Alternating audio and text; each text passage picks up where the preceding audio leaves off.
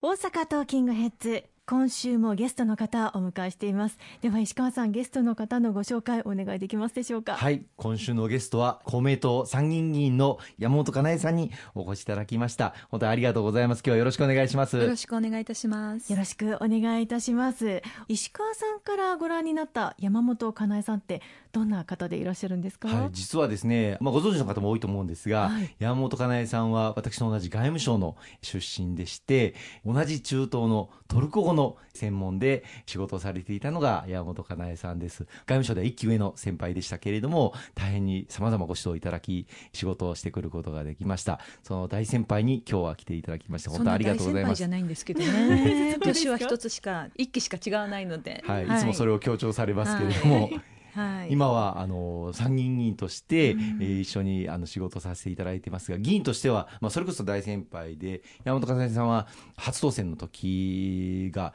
2001年 ,2001 年ですね、私が初当選したのは2010年ですから私よりも9年早く参議院議員になられて経済産業大臣政務官もされましたがこの間まで厚生労働省の副大臣もされて特に厚労分野、まあ、党の中でも政策通であるというふうに認識されていますしし参議院の中では参議院の精神会長という立場でいらっしゃいまして、まあ、政策の責任者最高責任者で、えー、ございます。ね、と言ってくれてるんですが いろいろと今日は話できればと思っております。はい、よろしくお願いいたします。はい、まああの本当に素晴らしいご経歴も終わりで、そして数々の実績もこう積んでいらっしゃる山本かなえさんですけれども、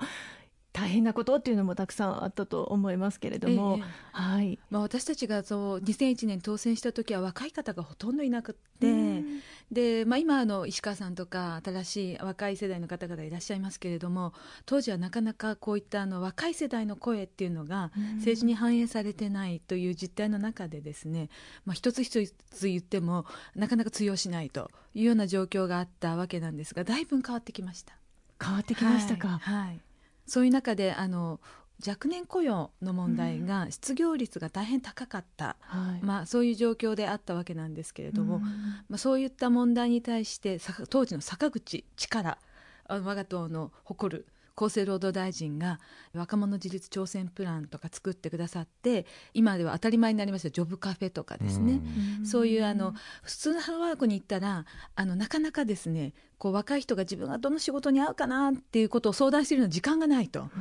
うんでそこをしっかりと、まあ、自分の適職をどういうものかっていうことを、まあ、ちょっとコーヒーでも飲みながら相談できるような場所を作ろうといったのがジョブカフェで、うん、えそこから公明党の青年局っていうところでみんなでこういろんなあの若者の声を形にしようということで例えば携帯電話のポータビリティ制度もそこから生まれてまいりましたしまたあの若い人たちが消費者被害にあって泣き寝入り悪徳商法なんかでですねそういった場合にもしっかりあの救済しなくちゃいけないということで、法テラスというもの私たちはローカフェっていう名前で提案したんですけど、はい、最終的には法テラスっていう名前になって今に至ってるわけなんです。地域若者サポートステーションなんかを作られたのもその頃ですよね。そうですね。だからなかなかですね一般就労にパンといけないと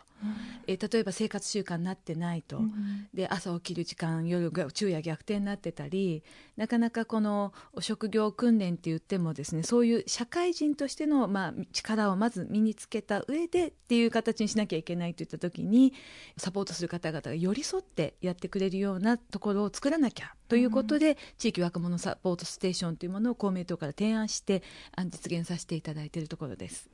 まあ、そうしたその若者対策っていうのをずっとまあ進めてきていただいて、私2010年に初当選させていただきましたけれども、その後公明党の学生局長とか青年局長、青年委員長させていただいて、青年政策というものを進めてくることができたのも、まあ、山本かなえさんとかが当時からずっと若者対策をやってきてくださった地盤があってできましたね。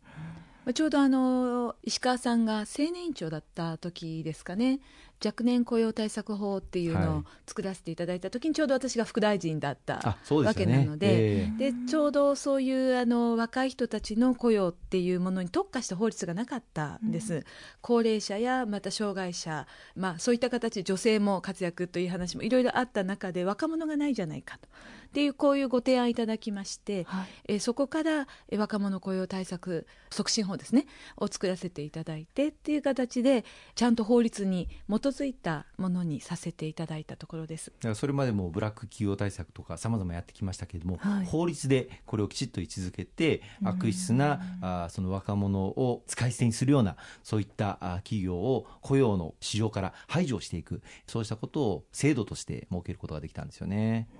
求人票一定期間受理しないと、そういうブラック企業のねそういう形もさせていただいて、はい、まあ、あのブラック企業のみならずブラックバイトっていうのもありますけれどもさまざまこういう若い人たちを使い捨てにするような企業を許さないと、そういうことをしっかりと政治の方から大きくアピールさせていただく形になったと思っています。でも本当にもうさまざまなことを形にされてきていらっしゃいますけれどもやっぱりそれだけのパワーと言いますか有言実行と言いますかそれはもうその政治に対する誠実な取り組みだと思いますがご自身では例えばご自身のことをどのように感じていらっしゃいますか？例えば石川さんどうですかね？いやもうものすごいパワーありますよ。そうですよね。なんかこう。圧倒される、はい、えー、まあ、実現力というんですかね、うん、現場の課題を本当に丁寧にまた、うん、きめ細やかに拾っていかれる姿というのは私もあの先輩からいつも教えてもらう政治家としてこうあらなければならない。現場で、まあ、制度の狭間で苦しんでいるそうした方々に政治の光を与えていくんだというその情熱というのは同僚議員の中でもピカイチだと思いますね。ありがとうございます今こう一番山本さんを突き動かす信念というのはどういったものでしょう？石川さんが今おっしゃっていただいたように現場にはいろんな本当に苦しんでらっしゃる方々がいらっしゃる。でそれを見てみるふうにができない、うん、放っとけないと。放っとかれへんとまあ、あの関西人の気質としてはですね こうなんかこう目の前で困ってる人がいるのに高尚なこと語ってるっていうのがすごく口頭向けに感じちゃうわけなんですよね。はい、でそういう思いで一つ一つ、まあ、できることできないことたくさんありましたけれども、まあ、そういったところに一番支援の手が届くようにしていくことこそが、まあ、政治の原点じゃないかっていうのが私がこの約17年間仕事をさせてきていただく中で先輩たちやまた党員や支持者の皆さん方から教えていただいたことです。ありがとうございます。後半もよろしくお願いいたします。